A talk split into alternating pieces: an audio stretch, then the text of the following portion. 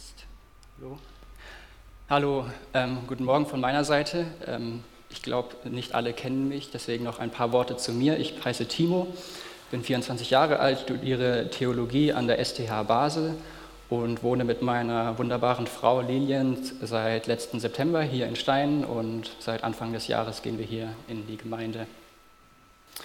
Und ich habe heute die Ehre, mit euch in Gottes Wort einzutauchen und beginne jetzt. Wir fahren heute mit der Predigtserie fort durch das Buch über den Propheten Jona, wie wir gerade eben schon gehört haben, und tauchen jetzt in das dritte Kapitel ein. Bevor wir das tun, äh, erinnern wir uns nochmal an das, was bisher berichtet wurde. In Kapitel 1 spricht der Prophet Jona, wird der Prophet Jona von Gott berufen. Er soll nach Ninive gehen und die Stadt zur Umkehr rufen. Doch er macht das Gegenteil und nimmt ein Schiff in die entgegengesetzte Richtung. Gott schickt einen Sturm, um Jona aufzurütteln. Dieser erkennt seine Schuld und lässt sich von der Bordmannschaft ins Meer schmeißen. In Kapitel 2 schickt Gott einen großen Schiff, äh, Fisch, der Jona verschluckt und ihn drei Tage in sich trägt. Schon im Inneren des Fisches erkennt Jona Gottes Güte und betet einen Psalm. Dann wird Jona an Land gespuckt. Hier setzt unser Kapitel ein. Jona bekommt eine zweite Chance. Wir lesen Kapitel 3 aus dem Buch des Propheten Jona ab Vers 1. Da geschah das Wort des Herrn zum zweiten Mal zu Jona. Mache dich auf, geh nach Ninive, der großen Stadt, und ruf ihr die Botschaft zu, die ich dir sagen werde. Da machte Jona sich auf und ging nach Ninive, gemäß dem Wort des Herrn. Ninive aber war eine große Stadt vor Gott, drei Tage zu durchwandern. Und Jona begann, in die Stadt hineinzugehen, eine Tagesreise weit. Und er rief und sprach, noch 40 Tage und Ninive ist zerstört. Da glaubten die Leute von Ninive an Gott und sie riefen ein Fasten aus und kleideten sich in Sacktuch, von ihrem größten bis zu ihrem kleinsten. Und das Wort erreichte den König von Ninive, und er stand von seinem Thron auf und legte seinen Mantel ab, hüllte sich in Sacktuch und setzte sich in den Staub. Und er ließ in Ninive auf Befehl des Königs und seiner Großen ausrufen und sagen, Menschen und Vieh, Rinder und Schafe sollen gar nichts zu sich nehmen, sie sollen nicht weiden und kein Wasser trinken. Und Menschen und Vieh sollen mit Sacktuch bedeckt sein und sollen mit aller Kraft zu Gott rufen. Und sie sollen umkehren, jeder von seinem bösen Weg und von der Gewalttat, die an seinen Händen ist. Wer weiß, vielleicht wendet sich Gott und lässt es sich gereuen und kehrt um von der Glut seines Zornes, sodass wir nicht umkommen. Und Gott sah ihre Taten, dass sie von ihrem bösen Weg umkehrten. Und Gott ließ sich das Unheil gereuen, das er ihnen zu tun angesagt hatte und er tat es nicht. Das sind Worte des lebendigen Gottes.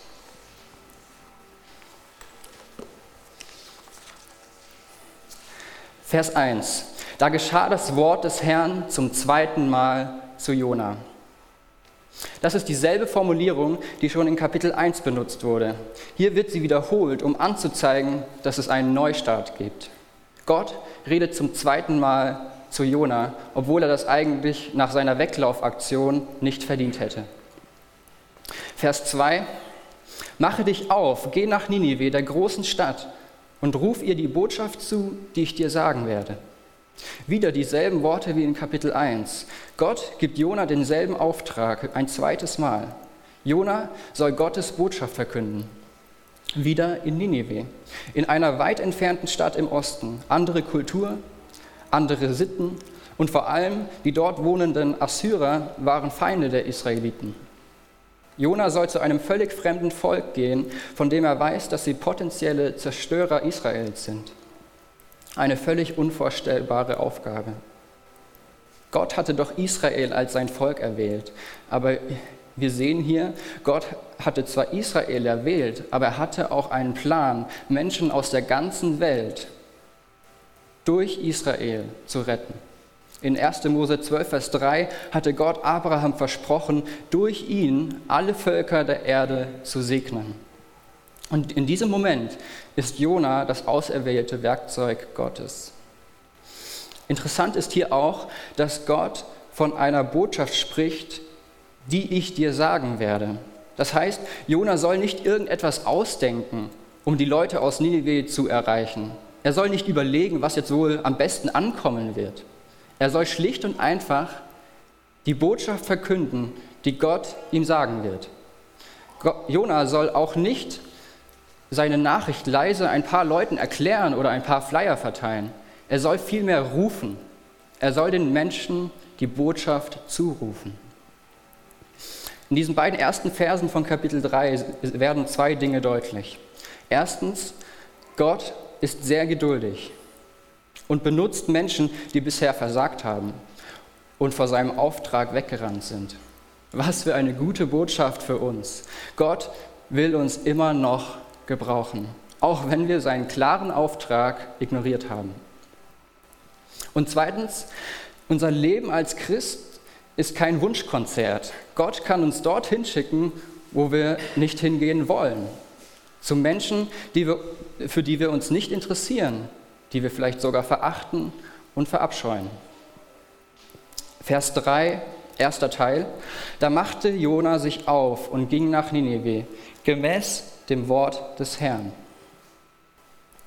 Hier finden wir den ersten Unterschied zu Kapitel 1. Jona gehorcht Gott. Konkret ist das der Unterschied zwischen Kapitel 1, Vers 3 und Kapitel 3, Vers 3. In 1, Vers 3 beginnt, äh, der Vers 1, Vers 3 beginnt mit einem Aber. Aber Jona machte sich auf, um nach Tarsis zu fliehen, weg vom Angesicht des Herrn. Und 3, Vers 3 beginnt mit einem Da. Da machte Jona sich auf und ging nach Ninive. Wie sieht deine Reaktion aus, wenn Gott dich ruft? Ist sie ein Aber? Rennst du weg und hältst deine Ohren zu? Oder ist sie ein Da? Folgst du ihm nach? Die besten Beispiele für so ein Da finden wir bei den Jüngern Jesu. Als Jesus Simon und Andreas das erste Mal trifft, sagt er in Markus 1, Vers 17, Kommt mir nach und ich werde euch zu Menschenfischern machen. Und in Vers 18 heißt es dann, und sogleich verließen sie die Netze und folgten ihm nach. Hier ist dieses Da ein und sogleich. Wir sehen, auf Gottes Auftrag gibt es nur eine adäquate Antwort. Da machte Jona sich auf. Wenn der Schöpfer des Himmels und der Erde uns einen Auftrag gibt, dann müssen wir nicht noch abwägen, ob das gerade in unseren Terminkalender passt oder ob wir genug Ressourcen dafür übrig haben. Wenn Gott spricht, dann sollen wir gehen, unabhängig davon, wie wir uns gerade fühlen. Vers 3, zweiter Teil. Ninive aber war eine große Stadt vor Gott, drei Tage zu durchwandern. Jetzt macht die Erzählung einen Sprung. Jona kommt in Ninive an, nachdem er wohl wochenlang mehrere hundert Kilometer durch den Nahen Osten gewandert ist. Es wird beschrieben, dass Ninive sehr groß ist und Jona ist ein kleiner Mensch, ein Ausländer in dieser Metropole, ein kleiner Israelit mitten in einem der größten Zentren des Weltreichs Assyrien. Vers 4. Und Jona begann in die Stadt hineinzugehen, eine Tagesreise weit. Und er rief und sprach, noch 40 Tage und Ninive ist zerstört. Jona führt seinen Auftrag weiter aus. Er bleibt nicht vor den Mauern Ninives stehen und er überlegt es sich anders. Nein, er geht in das Innere der Stadt und macht, was Gott ihm gesagt hat. Er ruft, er verkündet, er proklamiert. Und was ist der Inhalt seiner Botschaft? Noch 40 Tage und Ninive ist zerstört. Eine harte Nachricht. Aber wieso soll Jona das sagen? Was bringt es den Leuten in Ninive, zu wissen, dass sie bald tot sind? Was bringt es, Gottes Gericht anzukünden? Hier sehen wir Gottes Gnade. Ist Gott gnädig, wenn er Ninive zerstört? Nein, dann ist er einfach gerecht. Die Menschen sündigen und der Lohn der Sünde ist der Tod. Aber Gott teilt es der Bevölkerung 40 Tage vorher durch Jona mit. Das müsste er nicht machen. Die Menschen in Nineveh haben nichts anderes verdient als Gottes Zorn, genau wie wir. Aber Gott ist gnädig und sagt sein Gericht an. Damit impliziert er, dass es noch nicht zu spät ist. Solange die Menschen von Ninive leben, haben sie die Möglichkeit, ihre Sünden zu verlassen und zu Gott umzukehren. Ich denke, wir können aus dieser Art der Verkündigung etwas mitnehmen. Wenn wir vom ewigen Gericht Gottes reden und davon, dass es eine ewige Hölle gibt, dann sollen wir das nicht machen, weil wir den Menschen Angst machen wollen, sondern weil wir sie lieben und ihnen Gottes große Gnade zeigen wollen. Wenn wir von der Hölle reden, wollen wir damit sagen, es ist nicht zu spät. Du kannst noch zu Gott umkehren. Du kannst noch ewiges Leben bekommen. Vers 5, erster Teil. Da glaubten die Leute von Ninive an Gott. Der Sprung von Vers 4 zu Vers 5 ist ein unglaubliches Wunder. Jona verkündet die Zerstörung Ninives und die Bewohner schmeißen ihn nicht aus der Stadt oder töten ihn, sondern sie glauben an Gott. Aber was bedeutet das? Das heißt, dass sie erkennen, dass sie bisher sehr gottlos gelebt haben. In Kapitel 1, Vers 2 haben wir gelesen, dass Ninives Bosheit vor Gott aufgestiegen war. Diese Bosheit wird den Leuten jetzt bewusst. Sie erkennen den Ernst der Lage. Sie sehen, welche Konsequenzen ihre Lebensweise hat. Aber sie hören auch die Nachricht von Jona und merken, Gott redet zu uns. Es ist also nicht zu spät, wir können zu ihm umkehren. Und sie glauben. Vers 5, zweiter Teil. Und sie riefen ein Fasten aus und kleideten sich in Sacktuch von ihrem größten bis zu ihrem kleinsten. Hier sehen wir, dass dieser Glaube an Gott nicht nur ein Lippenbekenntnis ist. Er hatte Folgen. Die Menschen erkennen, wie schlimm ihre Sünde ist und werden sehr traurig. Sie merken, dass sie nicht einfach so weiterleben können und zeigen ihre Trauer durch äußerliche Rituale.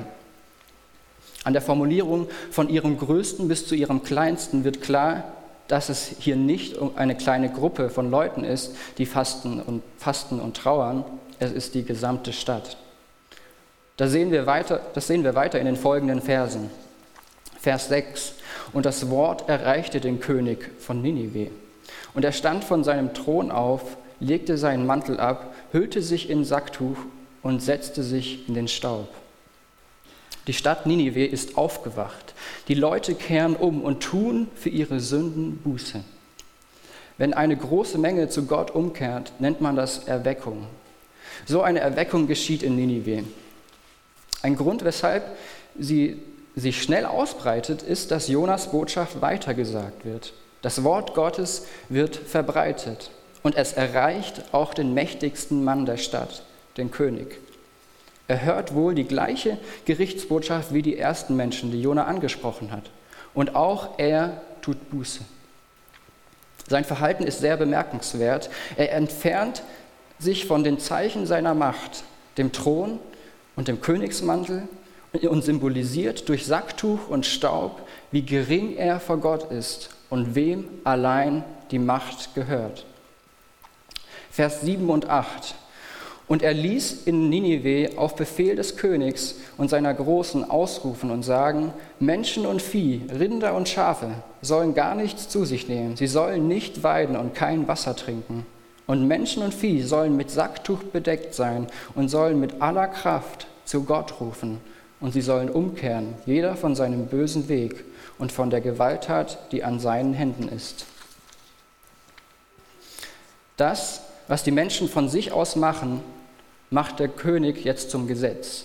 Er verordnet eine stadtweite Buße. Diese umfasst drei Hauptpunkte. Erstens, nicht nur die Menschen, sondern auch die Tiere sollen fasten.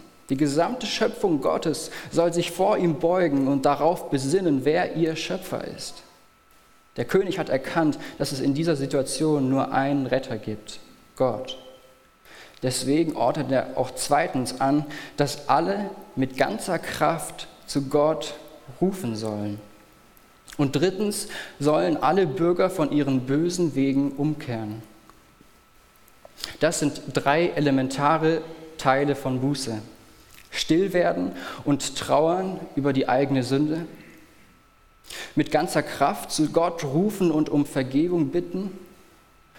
Und zuletzt das bewusste Umkehren vom falschen Weg, die klare Trennung von der Sünde und die Fokussierung auf Gott und seine Gebote. Im Jakobusbrief wird der Weg der Buße sehr gut beschrieben. Hier haben einige Leute, die Jakobus anschreibt, gesündigt, weil sie sich verstritten haben. Und Jakobus schreibt dann zu ihnen in Jakobus 4, die Verse 4 bis 9. Ihr Ehebrecherinnen, wisst ihr nicht, dass die Freundschaft der Welt Feindschaft gegen Gott ist? Wer nun ein Freund der Welt sein will, erweist sich als Feind Gottes. Oder meint ihr, dass die Schrift umsonst rede, eifersüchtig sehnt er sich nach dem Geist, den er in uns wohnen ließ?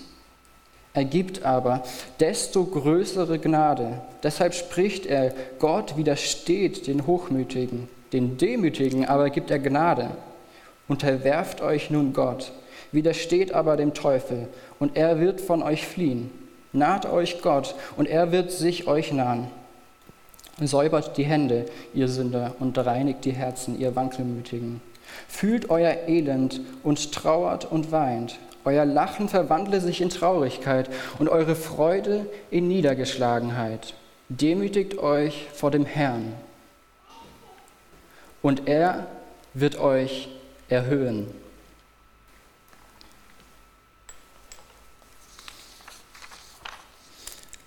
Am Anfang von Sünde steht immer die Versuchung der Welt.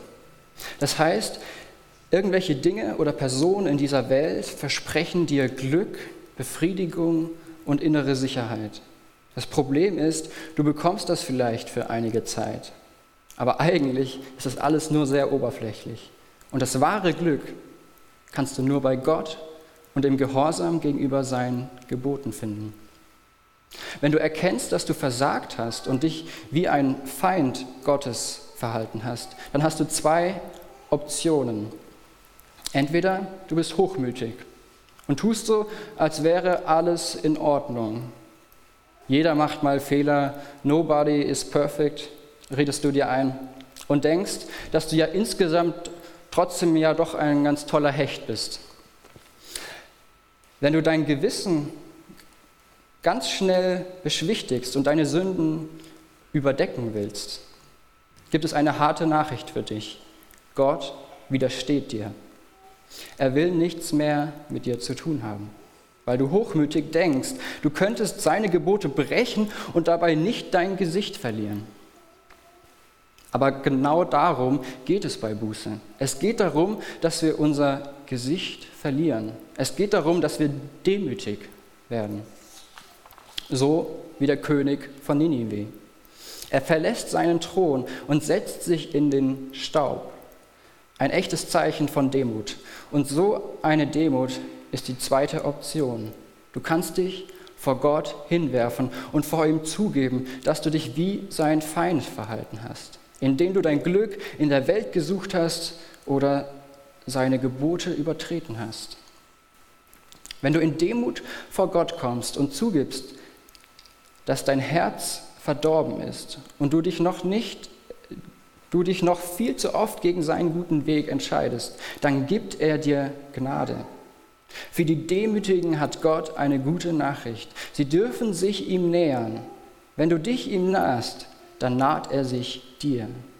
Und in seiner Gegenwart kannst, kannst du deine Hände säubern und dein Herz reinigen.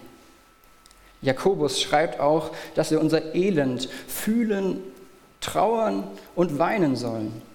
Das heißt, wir sollen den Ernst der Lage spüren. Wir sollen erkennen, was das für eine krasse Sache ist, wenn man gegen den heiligen, gerechten Gott sündigt. Da kann man nicht einfach wieder zur Tagesordnung übergehen. Da soll man spüren, wie eklig und gefährlich es ist, Gott zu missachten. Dieses gefühlte Elend muss sein, damit wir erkennen, wie riesig Gottes Gnade ist. Erst wenn wir erkennen, wie groß unsere Sünde ist, können wir verstehen, was es bedeutet, dass Jesus am Kreuz von Golgatha für alle unsere Sünden gestorben ist, dann können wir ein bisschen nachvollziehen, was für eine riesige Last Jesus da getragen hat und wie unfassbar groß seine Liebe zu uns ist, weil er das für uns getan hat.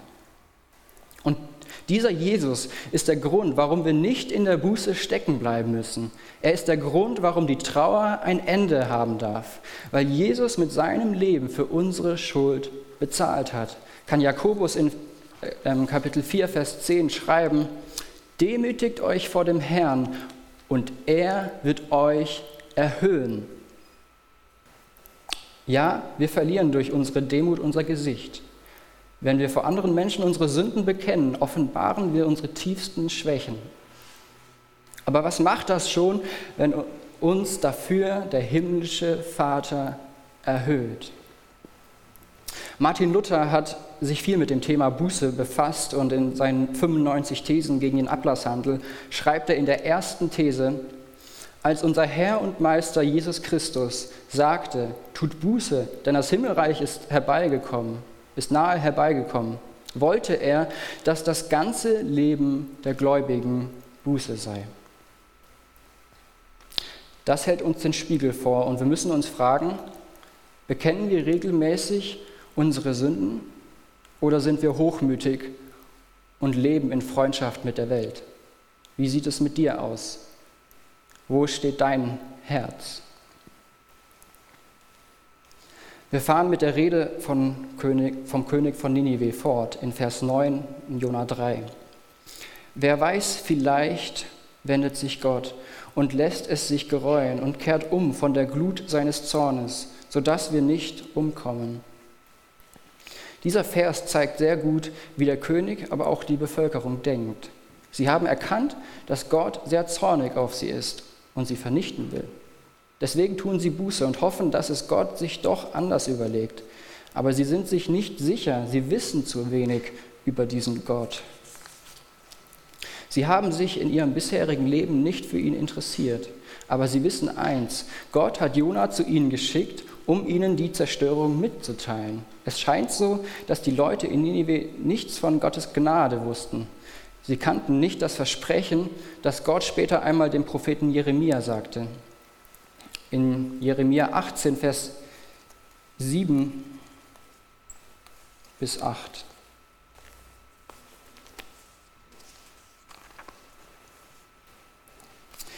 Da sagt Gott zu Jeremia, einmal rede ich über ein Volk und über ein Königreich, es ausreißen, niederbrennen und zugrunde richten zu wollen. Kehrt aber jenes Volk, über das ich geredet habe, von seiner Bosheit um, lasse ich mich des Unheils gereuen, das ich ihm zu tun gedachte. In Jona 3 sehen wir die Umsetzung dieses Prinzips. Gott redet über Ninive, dass er es zugrunde richten will. Aber Ninive kehrt von seiner Bosheit um. Darum lässt sich Gott seines Unheils gereuen. Vers 10. Und Gott sah ihre Taten, dass sie von ihrem bösen Weg umkehrten. Und Gott ließ sich das Unheil gereuen, das er ihnen zu tun gesagt, angesagt hatte. Und er tat es nicht. Die Jeremia-Stelle zeigt uns, dass Gott sich die Umkehr von Ninive gewünscht hat. Er hat keinen, keine Freude am Tod von Sündern. Aber es entspricht seinem gerechten Charakter, dass er über böse Taten zornig wird. Umso mehr freut sich Gott über Menschen, die ihre falschen Wege verlassen und sich ihm zuwenden.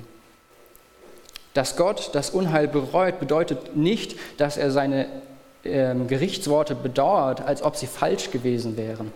Gott macht keine Fehler, er ist allwissend und allmächtig. Er wird hier in menschlicher Weise als bereuend dargestellt, weil es dem Handeln Gottes am nächsten kommt. Aber wirklich verstehen, weshalb er Dinge als seinen Plan präsentiert und dann doch bereit ist, ihn zu ändern, können wir nicht, weil wir mit unseren kleinen Gehirnen diesen großen Gott hier auf der Erde nie vollends begreifen können. Aber eins können wir verstehen, es ist ein Zeichen von unfassbarer Gnade, wenn Gott Menschen, die nichts anderes als den Tod verdient haben, das Leben schenkt. Zum Schluss muss ich noch erwähnen, dass die Erweckung in Ninive wohl leider nur von kurzer Dauer war. Einige Generationen später teilt Gott dem Propheten Nahum mit, dass er Ninive aufgrund seiner Sünden zerstören wird. Und das tritt dann 612 vor Christus ein, als die Babylonier die Assyrer als Weltmacht ablösen und Ninive zerstören. Wir können daraus lernen, dass Erweckungen auch schnell verblassen können, wenn die nächste Generation nicht mit Gottes guter Nachricht und seinen Geboten belehrt wird. Und dennoch hat diese Erweckung, die durch Jonas Verkündigung in Ninive geschehen ist, eine große Bedeutung in Gottes Geschichte mit der Menschheit. Denn im Lukasevangelium spricht Jesus vom Zeichen Jonas. In Lukas 11, Vers 30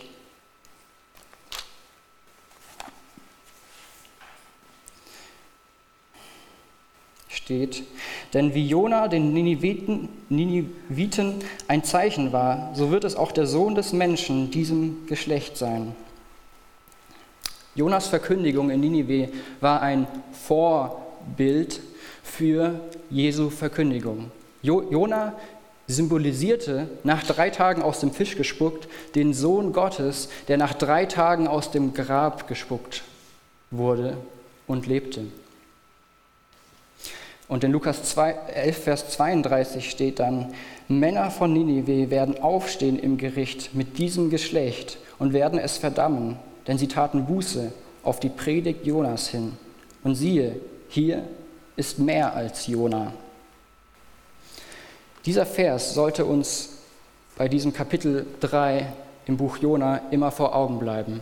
Die Menschen in Ninive hörten keine Botschaft der Gnade, wie sie Jesus verkündigte und wie wir sie im ganzen Neuen Testament lesen dürfen. Und trotzdem taten sie aufrichtig Buße. Sie glaubten der Botschaft des Propheten Jona, der ein kleiner Mensch war. Und siehe, hier bei Jesus ist mehr als Jona. Amen.